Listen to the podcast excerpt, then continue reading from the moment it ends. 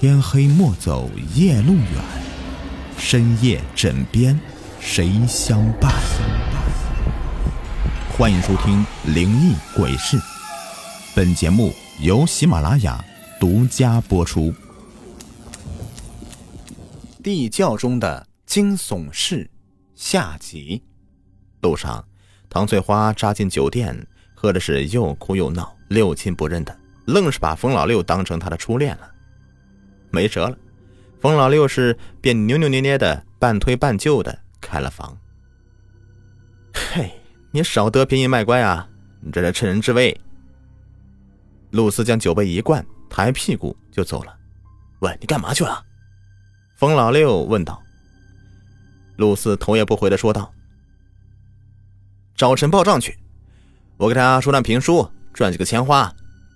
对了，这两瓶酒还赊的，欠人账呢。”冯老六是恨得牙根痒痒，却也没有办法，只得帮陆四还了酒钱，又卖掉电视供他继续赌。第二天，陆四又来了，催逼冯老六卖掉农用三轮车。这下冯老六可炸了庙了，抄起挡门棍就要抡他，哪知道陆四脖子一梗，直接把脑袋送了上去。来来来来，瞅准了啊，照这儿打，打死了你得吃枪子儿，打不死你得进东圈儿东圈那可不是一个好去处，在棋盘镇东，多说也就是二里地，有座老监狱，据说日本鬼子全面侵占东北的时候建的，一九四九年以后改成劳改队了，现在叫监狱。监狱四周高墙林立，电网密密匝匝，武警荷枪警戒，瞅着就叫人胆颤。而监狱是圈人的地方，又在棋盘镇的东面，所以老百姓都叫它为东圈。陆四接着嘲讽道：“要是他把丑事给抖了出去，唐翠花要脸，指定是会反咬一口，告你冯老六强暴，你那还得进东圈。”冯老六听罢，恨恨的收了手。当然，农用车也没了。就这样，短短半个多月，冯老六的家底已经被陆四败坏的没剩几样了。得知陆四不敲碎他的头骨，吸出骨髓是绝对不会罢休的。冯老六是索性心一横，决定来狠的，送陆四这尊瘟神前去阎王爷那儿报道，永远闭嘴。说到做到。这天半夜，隔着门缝瞄到陆四回了家里，冯老六将铁榔头往腰间一别，也学陆四翻墙入院。不料，落地时不慎是踩翻了尿桶，扑通一声趴倒在地上。万幸啊，陆四没有出来。冯老六急忙是爬起来，蹑手蹑脚的摸向屋门，推门进屋，摸到床前，抡起锤头，咣咣就是两下子。打死了吧？突然，身后有人拍了一下他的肩膀，呃，应该死了。冯老六话出口，才意识到不对劲了，是谁在跟我说话呀？仓皇回头，一张布满阴笑的脸忽的撞入眼底。这个时候，一根牛皮绳也飞快的套上他的脖颈。次日，冯老六从棋盘镇消失了，活不见人，死不见尸的。大约一周以后，他的侄子登门，隐隐感觉到不祥。眼皮也噔噔跳个不停，于是报了警。警察来查，自然要进到左邻右舍了解情况了。这陆四啊，倒也配合，前屋后院的通通是四敞大开的。警察同志啊，随便查，随便找啊，不做亏心事儿，不怕鬼叫门吗？你不做亏心事儿，这段日子没赌？警察随口问道。早戒了，哼，我跟你发过誓的，再赌我剁爪子。露丝陪笑说道：“屋里没有吧？对了，能藏住人的那墙跟前还有地阴子。地阴子是跟地窖差不多的，古时候用来住人，冬暖夏凉。如今只存储冬菜。不等警察靠前呢，露丝已经屁颠屁颠的奔去了，手脚麻利的掀开了阴子盖。警察蹲下身去瞅了瞅，没有发现异常，走了。”想到警察进镇办案，陆四没敢再去赌，从早到晚的蹲在门口和街坊们胡侃乱侃，还招呼人进屋喝茶。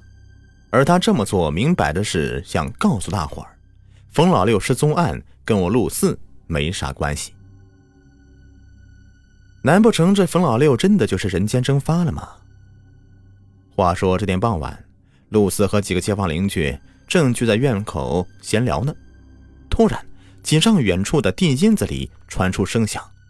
陆四一听，那颗心呐，嗖的一下子提溜到了嗓子眼里。那别人不知道。可他的心里最清楚了。